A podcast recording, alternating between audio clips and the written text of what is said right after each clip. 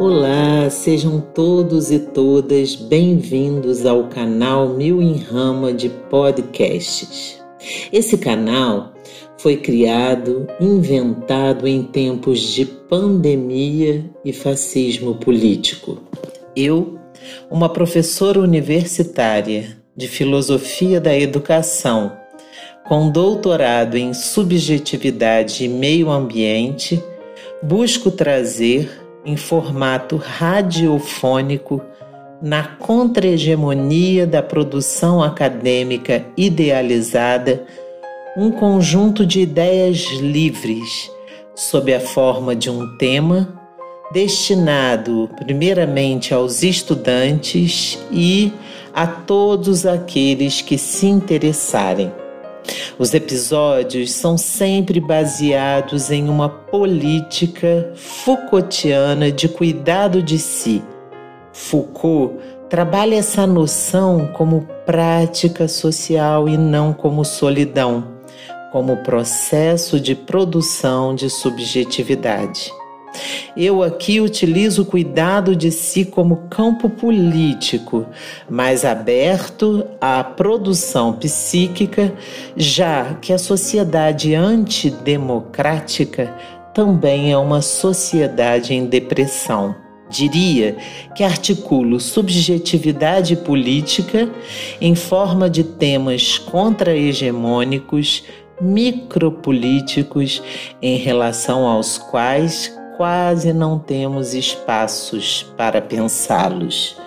O nome do canal é dedicado a uma planta medicinal, Aquileia millefolium, mas que é conhecida por uma diversidade de nomes e que possui ao menos duas propriedades terapêuticas: aliviar as nossas dores e favorecer a circulação. Tudo o que precisamos neste tempo. O convite está feito. Será uma alegria tê-lo e tê-la por aqui.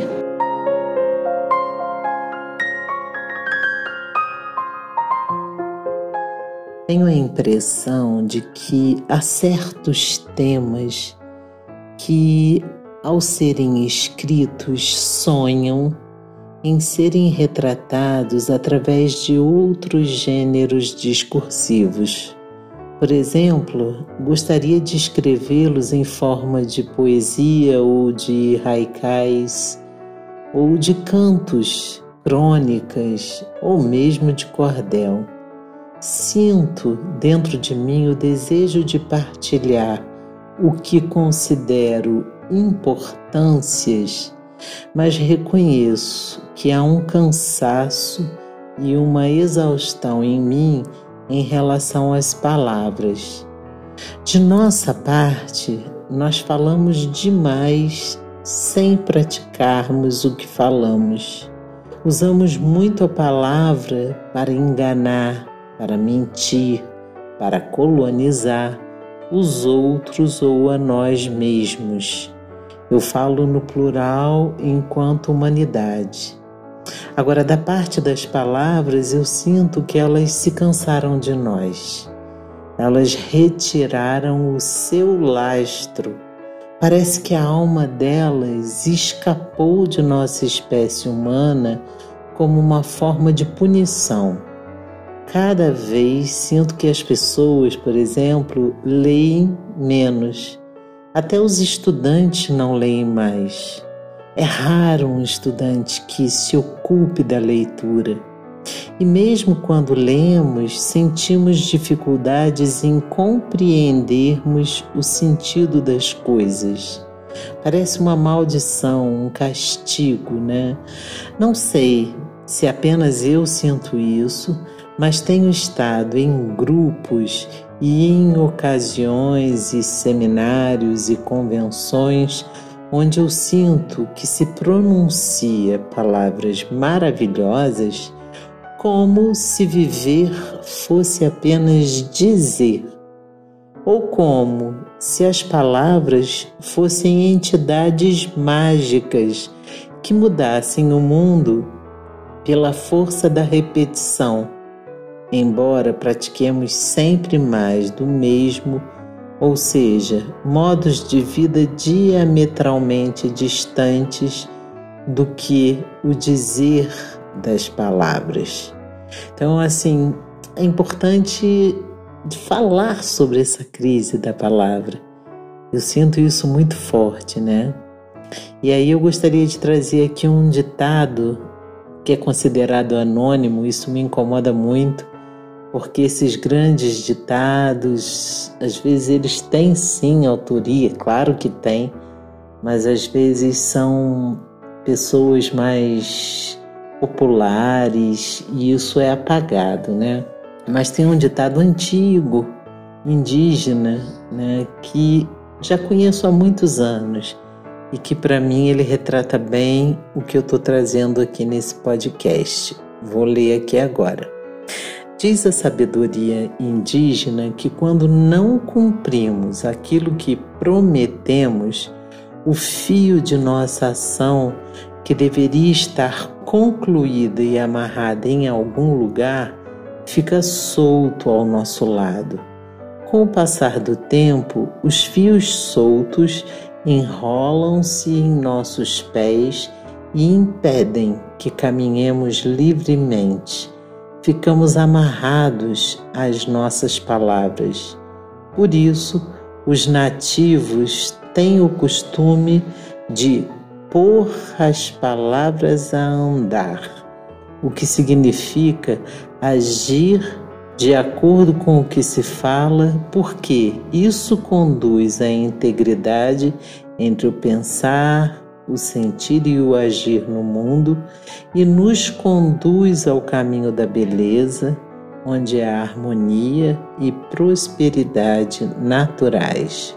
Bom, pôr as palavras a andar parece ser um imperativo para o nosso tempo mas ainda concordo com o filósofo Peter Paul Pelbart quando ele diz, referindo-se a outro filósofo francês, Gilles Deleuze, que precisamos criar vacúolos de silêncios para que as palavras possam novamente ter sentido um criar aqui vacúolos que seria uma, uma produção, né? Porque vivemos na sociedade do barulho absurdo, né?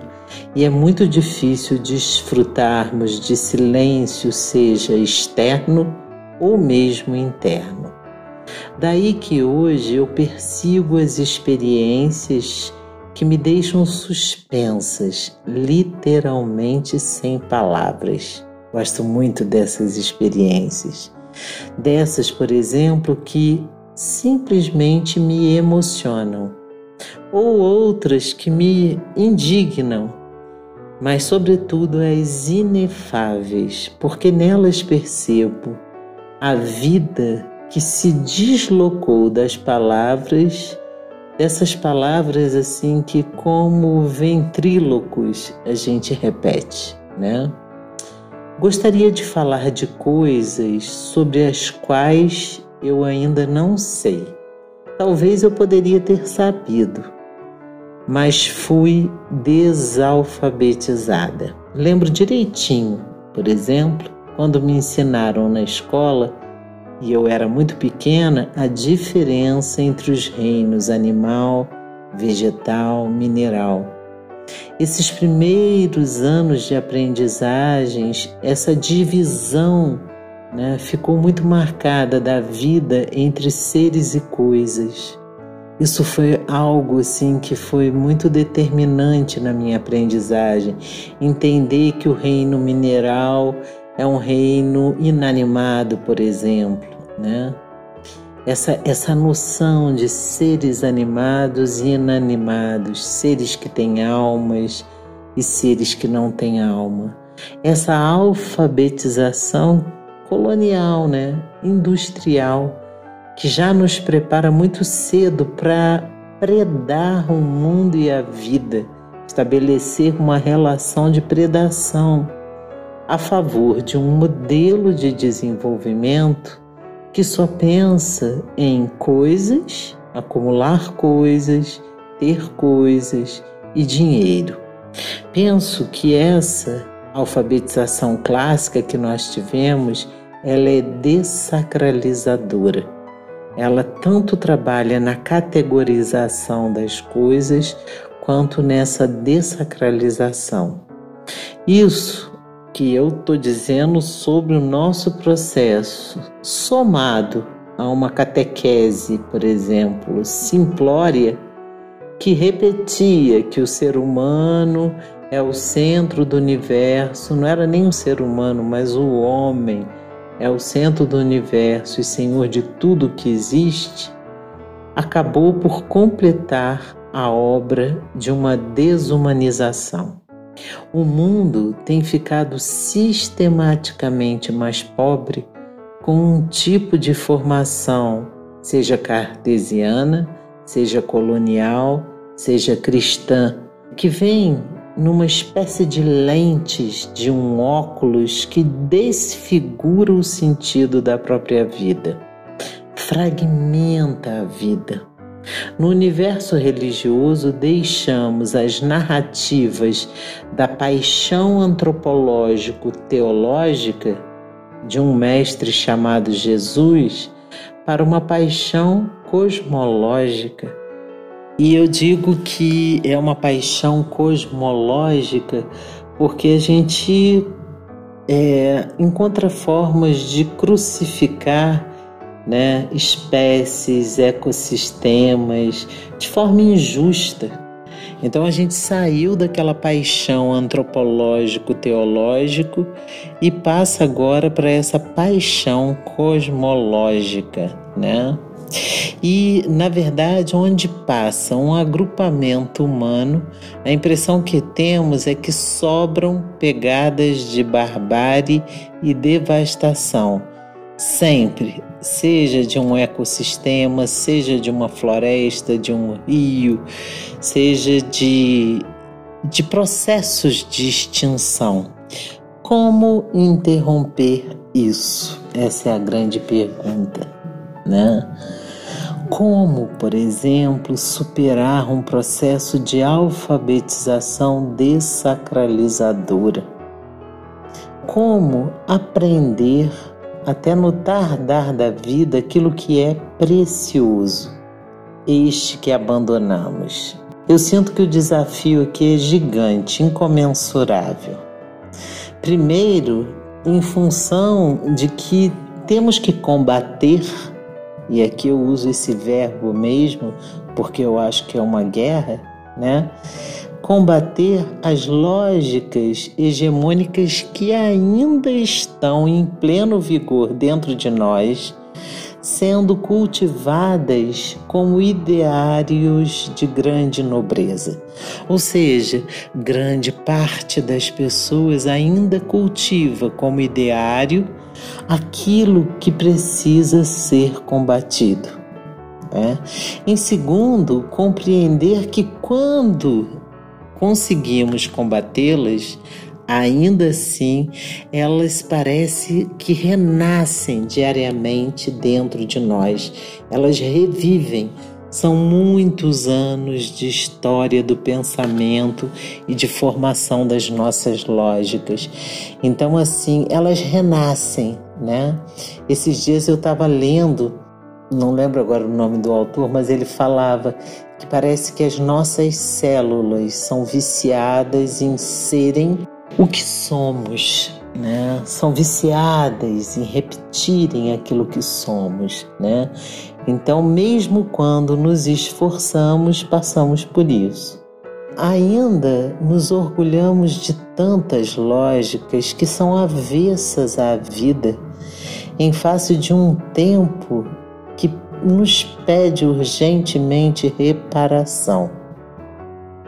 Por exemplo, é o sonho do ser doutor, do ter poder, né? poder, do ter coisas, do ser catequizado, por exemplo, pela ciência, de recebermos o certificado dessas instituições que historicamente se arrogaram o monopólio dos conhecimentos considerados válidos em detrimento de toda a sabedoria do mundo. Encontro tantos estudantes que não suportam nem mesmo ler um texto, mas ao mesmo tempo estão engrossando esse exército daqueles que querem a todo preço uma titulação. Pessoas que não se identificam com a vida acadêmica, mas que não acham ou acham que se não estiverem dentro dela, não são capazes de viverem vidas dignas fazendo outras coisas. E o que dizer, por exemplo, sobre colegas titulados que têm até um conhecimento crítico, mas que ainda assim aceitam desgastar suas vidas em um projeto é, que reproduz as lógicas do mundo que, em palavras, tentam, em suas palavras, no caso, tentam combater. Né? Ou seja, pessoas que reproduzem as lógicas que, em suas falas, tentam combater.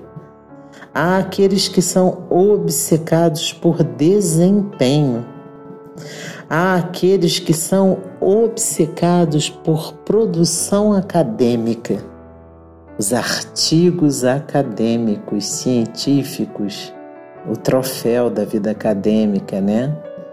Sob um espectro enorme de contingências que a gente considera assombrosas, desde o fato de alguém assinar um trabalho que não escreveu, até, por exemplo, colegas que estimulam a produção de textos, mas tendo consciência que as palavras daquele texto, assim como os seus itinerários, são sempre mais de um mesmo.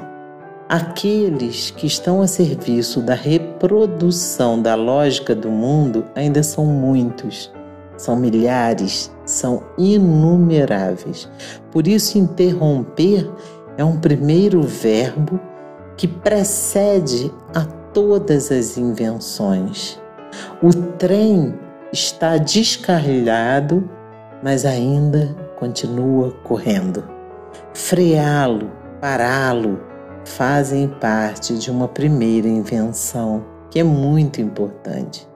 Depois, só depois, o tempo da reinvenção praticarmos, como diria Paulo Freire, um outro tipo de leitura do mundo que precisa preceder a leitura da palavra.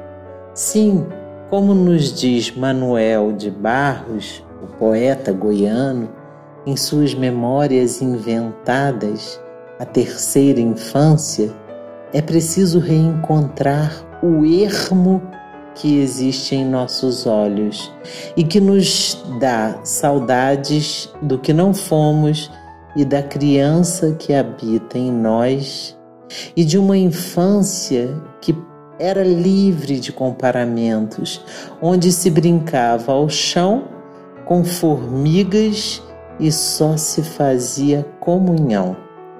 Para Manuel, a visão comungante e oblíqua é aquela que nos possibilita atravessar os paradoxos lógicos que nos têm cerceado. Para Manuel, o escuro ilumina. É esta visão oblíqua que afirma o autor que vem do que ele chama de uma transfusão de natureza e comunhão com ela. Acho que encontrei a palavra que eu queria. Está aí. Transfusão da natureza. Gratidão, poeta, por nomear aquilo que não mais sabemos. Uma condição que não mais nos habita. Precisamos disso, retomarmos nosso lugar como coparte de um sistema natural. Precisamos fazer comunhão Precisamos estar entre, cooperarmos com os processos, refundarmos dentro de nós um modelo de ser e estar no mundo capaz de reaprender a ouvir, a ver, a sentir e a nos relacionar com tudo que nos cerca, como partes de um sistema, sempre assim. Ontem, assim como todo fim de tarde, contemplei a dança de um beija-flor que nos visita todos os dias, pela manhã e pela tarde. Mais precisamente, ele vem dialogar e amar as nossas lavandas ou alfazemas. Em um balé que nos tira o fôlego, ele dança e as beija, e elas parecem amar, porque ficam mais lindas a cada dia. Parece que foram feitos um para o outro, para o beijo, para o encontro e para o amor. E eu gostaria de fazer parte daquela dança. Por ora, o que faço é cultivá-las e molhá-las diariamente e contemplá-las e esperar esse encontro com uma gratidão gigante dentro do meu coração.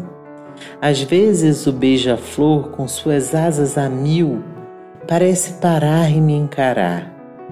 Hoje, a minha grande alegria é que ele já é capaz de vir e ficar, mesmo quando eu estou ao lado das lavandas. Ando querendo encontrar mais parceiros e coletivos que estejam a fim de lerem comigo, de aprenderem a ler a obra do mundo e não só a dos livros, repletos de palavras que aspiram sempre representar muitas vezes aquilo que nem experimentaram. Como diz o mestre quilombola Nego Bispo, isso é o saber sintético. Este que está sempre preso nos livros e que depende do acesso ao livro para que esta sabedoria seja rememorada. Eu gostaria de aprender a conhecer os pássaros, as árvores e as plantas do meu lugar, mas, sobretudo, conhecer os diálogos inaudíveis ou invisíveis às lógicas racionais. Gostaria de ser convidada, por exemplo, por uma formiga ou pelo gavião que desperta ao lado da minha casa antes das seis para fazer parte desses diálogos da vida e do mundo, estes que certamente vão nos ensinar que a vida toda é viva e sagrada e que tudo fala e tem o que dizer ao seu modo e que é nesse diálogo comungante e repleto de transfusão que a vida se tece em suas condições. Junto com a amiga Sofia Batalha, com quem tenho tecido as mais lindas conversas além mar, aspiro, em suas palavras, a conhecer não somente as paisagens, mas aprender a perceber as relações que a tornam aquilo que ela é. Esse bordado de vida que se faz na imanência dos processos, os quais vemos de fora por uma espécie de exclusão que nós mesmos buscamos, mas cujo diálogo se faz independente de nós, em detrimento de nós ou em um imenso desperdício sem a nossa participação. Neste sentido, recomendo também hoje o livro recém-lançado de Sofia Batalha, chamado Pequeno Livro da Imanência. Ele é um primor e ela, só para vocês terem uma ideia, a dedicatória já diz tudo. Ela dedica as pedras, as nuvens, as estrelas, a terra, as estações e a lua, aos corvos, aos cedros e castanheiros, aos, ao tomilho, aos dentes de leão, aos ventos e aos mares, ao aqui e o agora. Ando em busca de epistemologias que restaurem a nossa percepção sobre as relações que orquestram a vida. Epistemologia dos nexos, ou seja, epistemologias que promovam conexões com sentido. Epistemologias que possibilitem que as nossas escritas sejam habitadas por um coletivo de sujeitos e não por nossa visão monológica, e que também restaurem a nossa forma mesma de construir e produzir o conhecimento, para que a gente possa ser mais orgânico e menos sintéticos, nas palavras do mestre Nego Bispo, e que, para que possamos compreender que o que mais precisa de reparo na vida não é a vida, mas somos nós, estes pseudos sabichões, quase mortos vivos, que habitam um paraíso, um planeta lindo e azul. Eu acho que é isso que eu gostaria de trazer hoje, né? Uma reflexão profunda para que a gente possa superar os nossos processos de alfabetização desacralizadores e para que nós possamos nos empenhar né, em novas leituras de mundo, em novas alfabetizações, no sentido de nos inserirmos na perspectiva sistêmica, nessa teia que é a vida, né? E onde nós ocupamos um lugar que não é o lugar central, não é o lugar mais importante, né? Mas que é um lugar que compõe, como tudo aquilo que compõe, essa complexidade. É isso. Eu desejo a vocês uma quinzena aí de muitas reflexões, de muitas conexões, de muita elaboração de sentidos, porque a gente vive num momento onde a vida está sendo ameaçada, onde ela está suspensa e onde ela se encontra de forma muito rara, como diz Lenine. Um abraço, tudo de bom.